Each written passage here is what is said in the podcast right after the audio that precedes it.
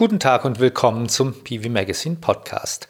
Modelle, die den Verkauf von Batteriespeichern und Strombezug kombinieren, gibt es schon seit drei bis vier Jahren, je nachdem, was man alles dazu zählt. Angefangen haben damit bekanntermaßen Sonnen und Senec. Insbesondere das Cloud-Modell von Senec haben viele kopiert, teilweise sogar mit gleichem Namen, meist ähm, kommen die dann von nicht von Batteriespeicherherstellern, sondern von Stadtwerken und EVUs. Und diese Angebote häufen sich. In diesem Podcast wollen wir die Unterschiede beleuchten und worauf es bei den Modellen ankommt. Ich bin Michael Fuß, Chefredakteur von PV Magazine.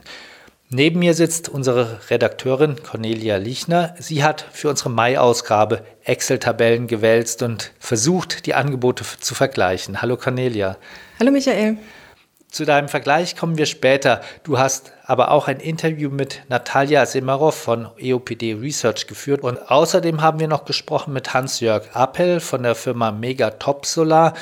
Der ist ein begeisterter Verkäufer der Sene Cloud und wir wollen wissen, wie er die Kunden überzeugt und warum sich die Kunden dann am Ende meistens für die Kopplung des Batteriespeichers mit der Stromlieferung entscheiden. Bevor wir loslegen, kommt aber noch unser Werbeblock. Senec ermöglicht diesen Podcast als Initiativpartner. Das Unternehmen stellt seit 2010 Batteriespeicher her, damals noch unter dem Namen Deutsche Energieversorgung. Und es ist Pionier bei Stromdienstleistungen. Aus diesen ist im Jahr 2016 die Cloud entstanden.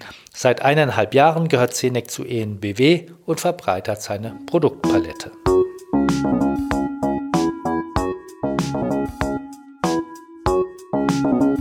Sie hören den PV Magazine Podcast. Wir sprechen heute über Cloud-Modelle. Neben mir im Studio sitzt Cornelia Lichner.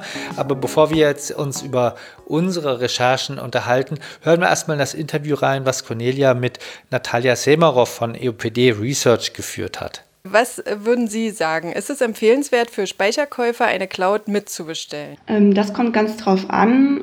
Da müsste der Kunde wirklich ähm, die Kosten berechnen ob das wirklich vorteilhaft für ihn ist ähm, mit einer Cloud oder einer Community. Ähm, wir haben das verglichen mit einem Reststromtarif, also einfach einen Ökostromtarif. Und dabei hat sich gezeigt, dass nur vier der Clouds und Communities wirklich kostengünstiger waren als äh, ein normaler ähm, Reststromtarif. Ähm, woran liegt das Ihrer Meinung nach, dass sich einige Cloud-Modelle wirtschaftlich rechnen und sozusagen Vorteile gegenüber einem reinen Reststromvertrag haben und andere nicht? Eigentlich sollte es doch allen Anbietern möglich sein, ein wirtschaftliches Angebot zu kalkulieren. Mm, ja, es ist leider so, dass es ähm, sehr intransparent ist. Das heißt, für den Kunden ist es nicht gleich ersichtlich, wie teuer so ein Strom, äh, so ein Community- oder Cloud-Vertrag ist. Ähm, gerade weil zum Beispiel ähm, manche Anbieter auch sagen, dass die Kosten erst bei einem Vororttermin bekannt gegeben werden oder dass es wirklich nicht transparent dargestellt wird. Ja, woran das jetzt nun wirklich liegt, dass äh, manche Anbieter einen sehr günstigen Vertrag anbieten und manche einen sehr teuren, ist nicht klar ersichtlich. Vielen Dank, das war Natalia Semmerov, äh, Research Analyst bei OIPD Research. EOPD hat also Cloud- und Community-Modelle untersucht. Kommt bei dir ungefähr das Gleiche raus, Cornelia? Ja, das würde ich schon sagen. EOPD Research hat äh, zehn Teilnehmer in ihrer Studie gehabt und ich hatte auch acht äh, mir zumindest angeguckt. Ich habe jetzt nicht alle im Artikel erwähnt, aber ich glaube, wir haben ungefähr die gleiche da Datenbasis und die Ergebnisse sind ähnlich. Was ist denn dir aufgefallen ansonsten noch? Ja, ich hatte mich ja vorher noch nicht so ausführlich mit ähm, Cloud-Modellen beschäftigt. Ich kannte das Prinzip, aber ich hatte vorher noch nicht mal einen durchgerechnet. Und das war natürlich das Erste, was ich für die Recherche gemacht habe. Ich habe mal geschaut, was haben die Anbieter für Angebote auf ihren Webseiten ähm, und habe das einfach mal nachgerechnet und mir überlegt, was würde ich noch ähm, bezahlen, wenn ich eben nicht den Cloud-Tarif äh, bestellen würde, sondern einfach Reststrom beziehe und bin auf das erstaunliche Ergebnis gekommen, dass es gar nicht günstiger sein muss, also, so, sondern dass es auch mit dem Beispiel der Anbieter, wo man ja eigentlich denkt, denken würde, das ist jetzt zumindest die schönste Variante gerechnet, ähm, dass es dann trotzdem entweder plus minus null oder sogar negative ähm, Kosten rauskommen. Wie definieren sich denn die Clouds? Clouds äh, sind nicht ganz einfach zu verstehen. Sie sind ja ein kompliziertes Produkt, das man auch, das auch erklärungsbedürftig ist. Zum Beispiel muss man zuerst einmal eine Photovoltaikanlage und einen Speicher kaufen, ähm, die zu einem persönlich passen, also zu dem Haushaltsstrombedarf beispielsweise, wenn man den hat von 4000 Kilowattstunden, kauft man sich eine Photovoltaikanlage mit 4 Kilowatt Peak und einen Speicher dazu. Dann erreicht man mit dieser Konstellation ja eine Autarkie von beispielsweise 75 Prozent. Ähm, und statt jetzt Reststrom für die restlichen 25 Prozent zu beziehen, bucht man eine Cloud und zahlt dafür einen Monatsbeitrag ähm, und bekommt sozusagen diesen Reststrom schon mal umsonst. Das ist fast wie eine Flatrate, aber eben nur fast, weil am Ende des Jahres nochmal Bilanz gezogen wird und dann ähm, wird abgerechnet, wenn ich dann ähm, mehr Photovoltaikstrom eingespeist habe, als ich ähm, aus der Cloud zurückbezogen habe, dann bekomme ich äh, die Einspeisevergütung äh, für diesen Überschuss zurück. Habe ich weniger eingespeist, als ich beziehe, muss ich sozusagen nochmal ähm, eine Gebühr nachzahlen für die überschüssigen Kilowattstunden. Das war jetzt das Standardmodell, was du, was, was du uns erläutert hast. Ich glaube, wir kommen später auch noch, dass es da auch noch Abweichungen gibt von dem Standardmodell. Wie bist du dann beim Wirtschaftlichkeitsvergleich vorgegangen? Was hast du da miteinander verglichen? Ja, wie äh, eben schon so im, im Überblick beschrieben, ähm, habe ich verglichen, was würde es kosten, wenn man äh, die Cloud bucht, also praktisch die Monatsgebühren äh, bezahlt, und was würde es kosten, wenn ich den Reststrom beziehe von dem jeweiligen Anbieter ähm, dieses ähm, Cloud-Angebots, also bei beispielsweise ähm, E.ON Ökostrom versus E.ON Cloud. Dazu muss man sagen, dass das Ziel deines Vergleichs, den wir veröffentlicht haben in der Mai-Ausgabe, Seite 26 übrigens, ähm, war ja wirklich den, die Angebote von Stadtwerken und EVUs zu untersuchen. Das heißt, das sind in der Regel Anbieter, die eben selber auch Stromlieferungen anbieten. Das heißt, du konntest direkt vergleichen. Ja, genau. Man kann ja praktisch auf der gleichen Seite sehen, was würde mich eine Cloud kosten und was würde mich der Ökostrom von dem Anbieter kosten. Jetzt noch mal ganz kurz zu der Abgrenzung, weil es gibt ja auch noch, hatten wir am Anfang schon in der Anmoderation, es gibt ja nicht nur Cloud-Modelle, es gibt ja auch Community-Modelle oder Modelle, die das Ganze mit Netzdienstleistungen verknüpfen. Gibt es das bei den EVUs und Stadtwerken auch?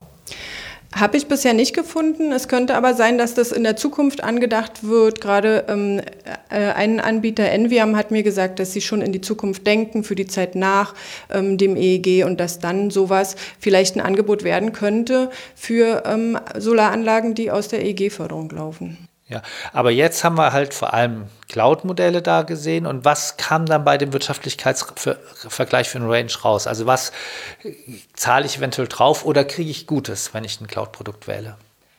Ja, also da, wie gesagt, man muss es äh, gut vergleichen. Wir hatten ja zum Beispiel auch einen Cloud-Tarif drin, der ähm, sehr ungünstig abgeschnitten hat, weil da gar kein Speicher enthalten war. Also man hat praktisch nur eine Photovoltaikanlage und den Cloud-Tarif und da würde man ähm, draufzahlen in Höhe von ungefähr 200 Euro. Und wir hatten auf der anderen Seite der Spanne einen ähm, Cloud-Tarif gefunden, der ähm, wo man sehr viel äh, Solarstrom einspeist, um auch noch die Wärmepumpe mit zu betreiben. Und da hätte man ein Plus von 200 Euro. Also ich würde sagen, äh, eine Spanne von 400 Euro, die man da an Unterschieden feststellen kann. Gut, das Wesentliche ist ja, es gibt auch ein Plus. Kann man sich überlegen, ob es einem wert ist. Plus von 200 Euro. Das sind wir auch ganz offen. Kann man ja nachlesen. Das ist von Senec und wir haben das veröffentlicht, bevor Senec den Podcast gesponsert hat. Ähm, Du hattest das ja schon mal die, die Frau Simmerer von EOPD Research gefragt. Es ist ja ein bisschen schwer, das zu begründen, warum man da drauf zahlen soll, weil das müssen doch auch die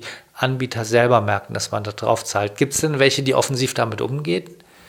Ja, tatsächlich hatte ich also für den Artikel auch ähm, angefragt, ähm, warum die Preisspanne so sehr ins Negative geht. Bei einem Anbieter? Bei einem Anbieter. Und da hieß es, ähm, naja, man kann es ja nicht einfach nur mit dem Reststromtarif vergleichen, sondern man muss ja diese Cloud als virtuellen Speicher sehen und damit müsste man es mit einem physischen Speicher vergleichen und der kostet halt Geld und der virtuelle Speicher kostet eben auch Geld.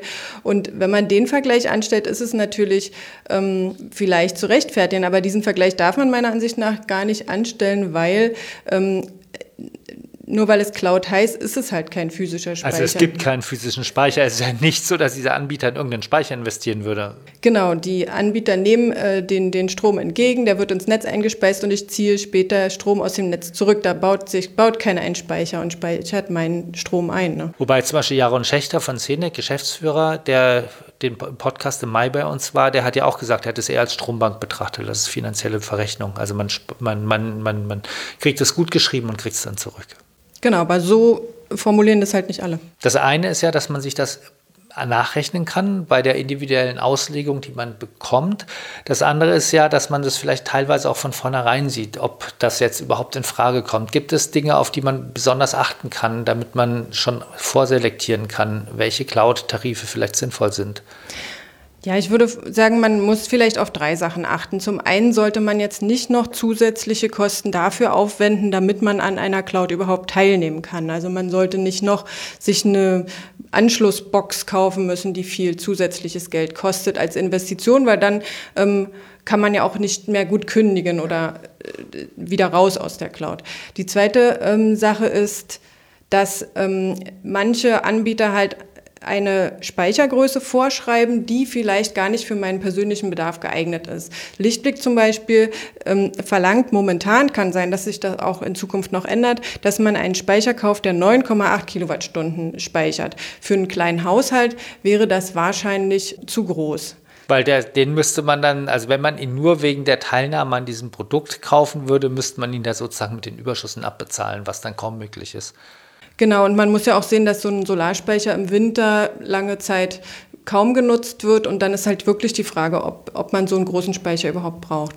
Wollen die Regelleistungen damit anbieten? Weil dafür macht es ja Sinn, dass man größere Speicher hat. Genau, die wollen Regelleistungen anbieten, deswegen hätten sie gerne so große Speicher, aber ich als Kunde muss ja diese, diese Investition erstmal tätigen. Und die dritte Sache würde ich sagen, ähm, die Angebote, die im Moment ohne Speicher am Markt sind, also ohne eigenen Speicher, wenn man nur mit Photovoltaikanlage ein Cloud-Angebot ähm, wahrnehmen möchte, da sollte man wirklich gründlich nachrechnen, weil da hatte ich keins gefunden, was ähm, einen positiven Effekt auf die Kosten hat. Hast du dir auch die Wirtschaftlichkeit der gesamten Anlage angeschaut, also den Kauf der Photovoltaikanlage, des Batteriespeichers plus dann eben Reststrombezug oder Cloud? Nein, das ist äh, auch zu schwierig, dadurch, dass die einzelnen äh, Angebote der einzelnen Anbieter sich so stark unterscheiden, also dass äh, immer die Paketgrößen unterschiedlich sind, die Speicher unterschiedlich sind, die Menge an äh, Haushaltsstrom, die da in dem Paket ähm, verbaut ist, kann man das meiner Ansicht nach auch wirklich nicht vergleichen. Ähm, diese Anschaffungskosten der Photovoltaikanlage und des Speichers muss man extra sehen und auch die Frage, ob das für mich persönlich wirtschaftlich ist oder nicht, sollte man vorher für sich beantworten, bevor man dann entscheidet, ob man eine Cloud dazu nimmt oder nicht. Weil ich finde, die Cloud sollte an sich für sich alleine gesehen wirtschaftlich sein und nicht nur im Zusammenhang mit einem größeren Paket. Und jetzt hören wir nämlich jemanden, der die Clouds verkauft und der sagt, dass das sehr guten Anklang findet. Lesen wir ja auch immer wieder, dass die Anbieter, die eben Clouds anbieten, sagen, naja, ein sehr, sehr großer Teil. Wissen wir das bei Senec, wie, wie groß der Teil ist? Also er sagt es auch gleich nochmal, über 90 Prozent werden mit Cloud verkaufen. Wir wollen hören, wie er es macht und wie die Kunden reagieren. Cornelia Liechner hat dazu gesprochen mit Hans-Jörg Appel von der Firma Mega Top Solar. Rechnet sich dann eine Cloud und ein Speicher für jedes System und für jede PV-Anlage? Na, Im Prinzip ist es wichtig, dass die Größe der PV-Anlagen ähm, und des Speichers genau an den Bedarf des Kunden angepasst wird. Ne, hierbei ist es auch wichtig, das Lastprofil unserer Kunden genau zu ermitteln. Ich gebe mal ein Beispiel. Wenn ein Kunde 9000 Kilowattstunden Haushaltsstrom verbraucht, ähm, dann verbauen wir ihn einen 10 kW-Speicher, um eine sehr hohe Autarkie vor Ort zu erreichen.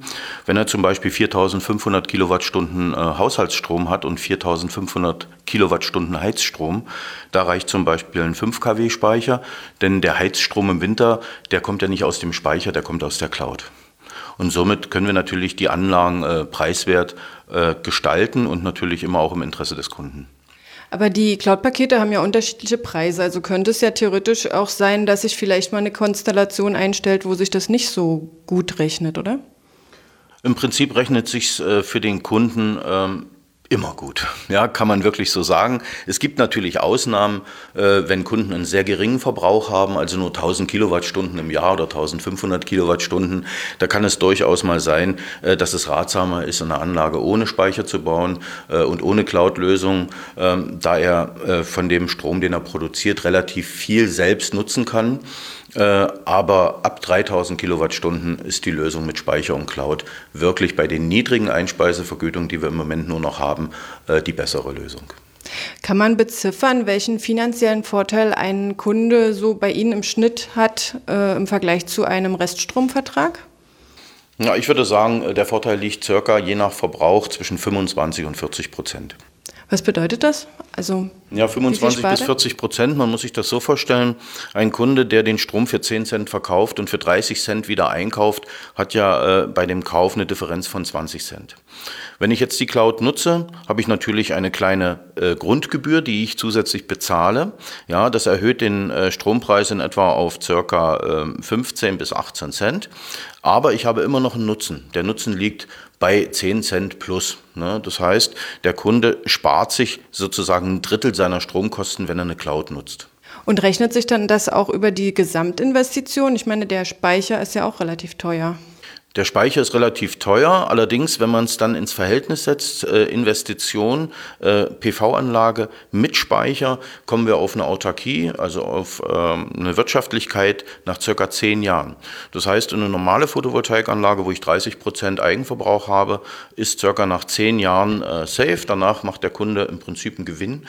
Und ähm, bei einer Anlage mit Speicher ist es in Verbindung mit einer Cloud ähnlich. Er kann auch hier nach zehn Jahren äh, schon seine Investition wieder zurückbekommen, weil er eben die kompletten Stromkosten einspart.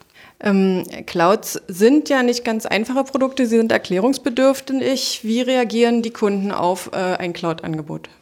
Oh, wir haben sehr gut geschulte Berater, die mithilfe der Senec-Berechnung absolut transparent aufgezeigt äh, bekommen, äh, wie die Cloud funktioniert.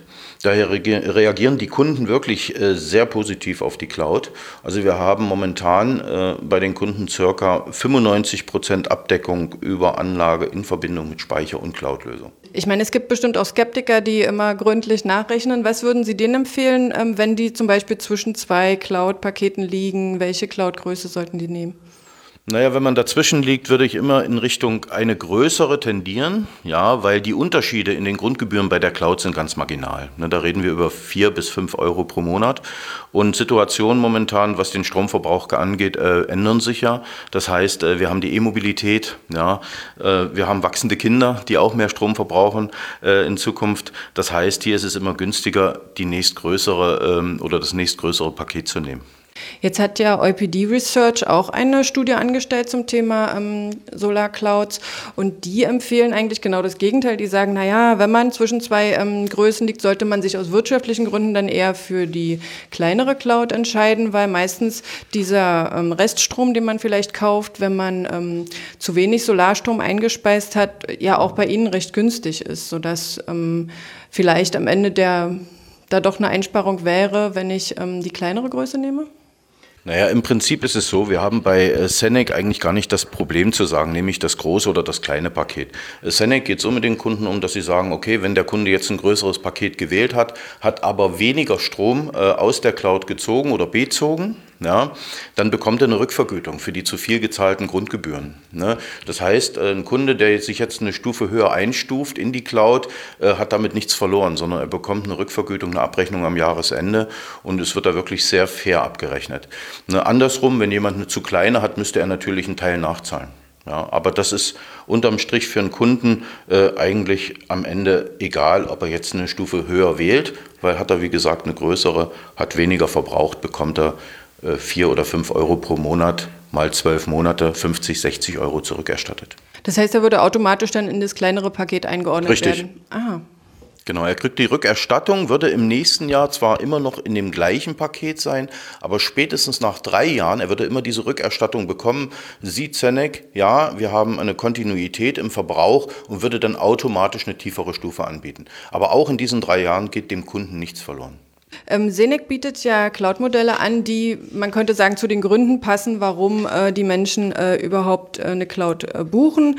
Ähm, zum Beispiel, dass sie Autarkie wollen, dass sie ein E-Auto sich noch anschaffen wollen, dann, dann nehmen sie vielleicht die Cloud to go oder sie haben eine Wärmepumpe, ähm, dann nehmen sie den Wärmepumpentarif. Gibt es da relativ häufig oder wie oft kommt es vor, dass Kunden von einem Tarif in den anderen springen, also dass sie sich sozusagen mit ihren Bedürfnissen weiterentwickeln?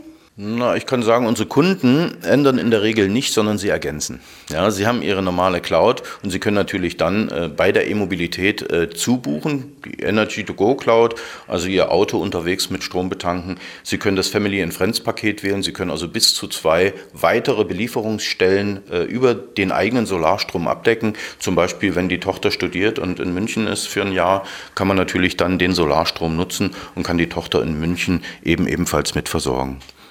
Ähm, was würden Sie sagen, welche Rolle spielt für Ihre Kunden, spielen andere Bedürfnisse als jetzt nur Autarkie oder nur ähm, das, das Wirtschaftliche? Äh, fragen die auch nach Ökologie, nach Ihrem Beitrag zur Energiewende? Was für Erfahrungen haben Sie da gemacht?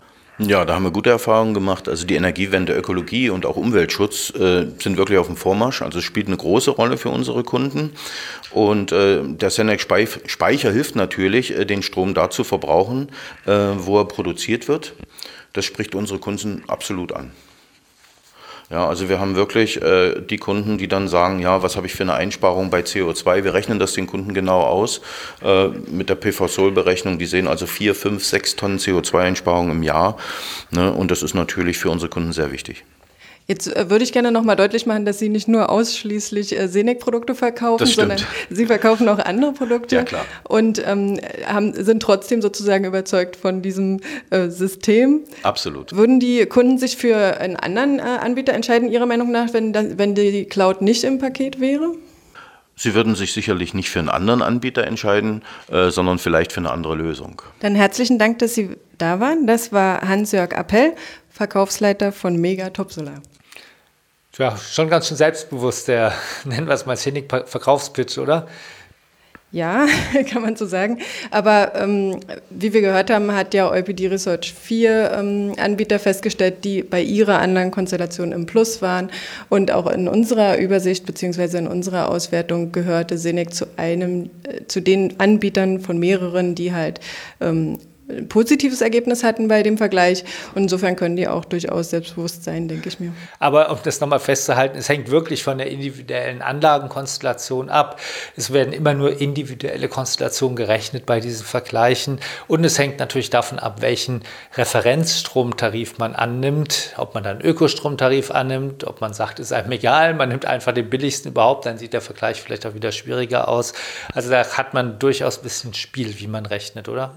Genau, also diese Vergleiche sind alle nicht endgültig und gelten nicht für alles, sondern man muss halt wirklich die individuelle Konstellation berücksichtigen.